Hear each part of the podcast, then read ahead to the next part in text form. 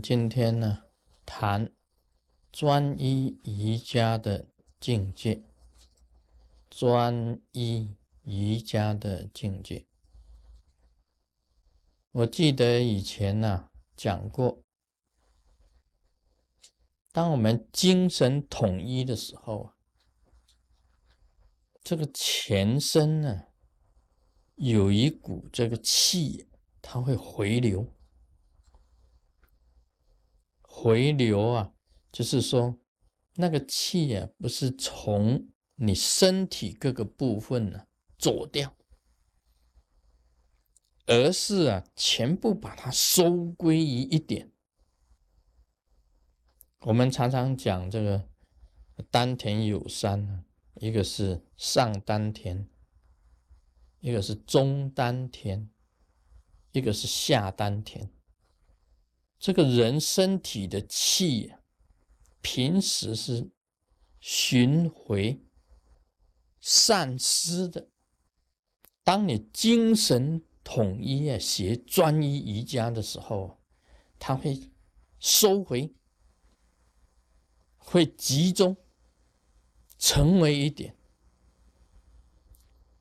所以学习静坐的人呢，经常会感觉到。你这个眉心呢，这里啊麻麻的，而且集中一点，集起来一点，不散掉。一般的感应呢，大部分从上丹田开始，但是呢，我们呢要把这个气呀，要应用在三个丹田。三个丹田，这个是气会回流。这个好像是说，你精神啊统一集中在哪一个点的时候啊，它气就往那边跑，就集中在那。你集中在中丹田呢，所有的气都回归中丹田。你集中在下丹田的时候，所有气全部都回归下丹田。所以这个道理呀，这个就是讲说，我们印力这个力呀，在某一个点的时候啊，所有东西都回归到到那里去的。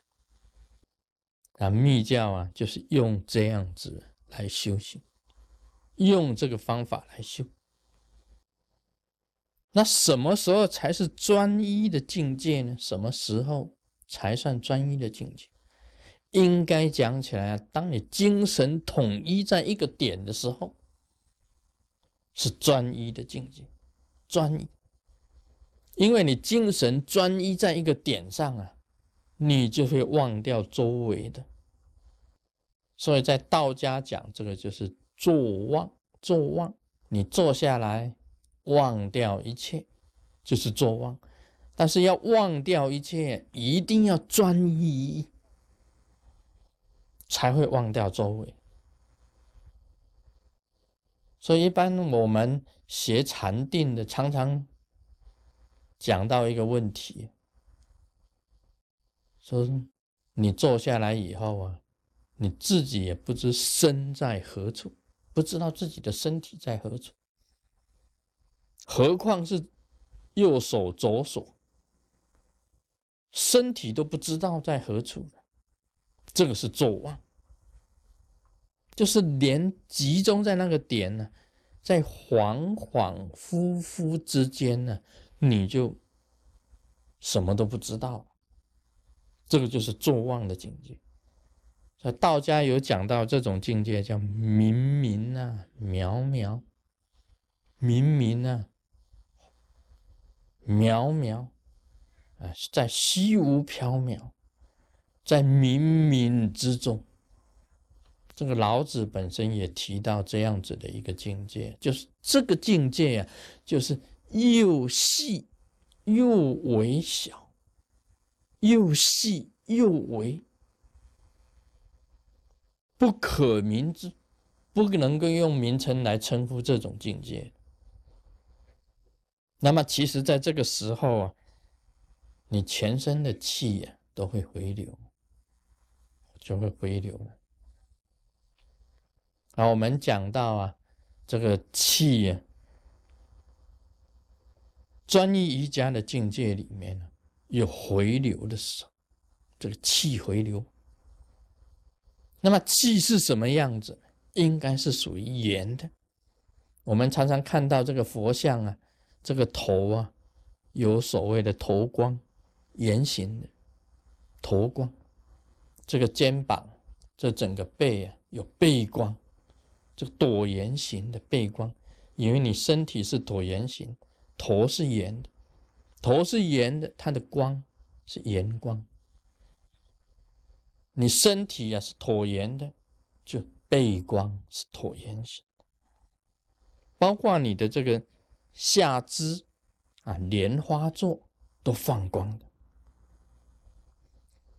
我认为啊，这种光啊，我们可以称为这个是气场，气气场。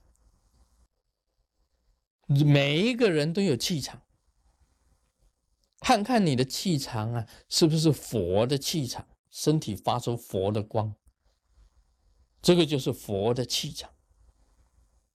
菩萨有菩萨的气场，凡夫有凡夫的气场，每一个人都有每一个人的气场。你强壮的人呐，他气场很强；有病的人呐，他的气场很微弱。你精神失常的人呐，他气场啊不规则，乱的，一下子讲东，一下子讲西，讲的话。不知所云，这个他的气场啊没有办法控制。这个按照我们所观察的，你一看这个人本身的气场啊，一下子升高很高啊，一下子短短到很小。那么他的频率啊是乱的，很复杂的，很乱的，可见他的思想已经混乱，他没有办法自制。就是精神失常的人呢，他本身的气场。你是一个啊行者的气场，他的气场特别不一样，就像佛菩萨所放出来绵绵的光喜一样的，有规则，那么非常的正，闪耀非常的光亮，有力量的那一种气场。你修气的人当然有气场了，你当然是有气场。这个气呀，是由你内在的气所发出来。尤其当你专一瑜伽的时候啊，那一股气是不同于一般你平时啊食衣住行在散乱的精神在散乱的时候，那一股气是不同的。所以，你一个行者，你要知道别人的气场的时候，你要定神，神一定，你一观测，你就知道那个人的气场。种种的方法，你可以知道很多的气场。这是专一瑜伽的一个境界。Om Mani Padme Hum。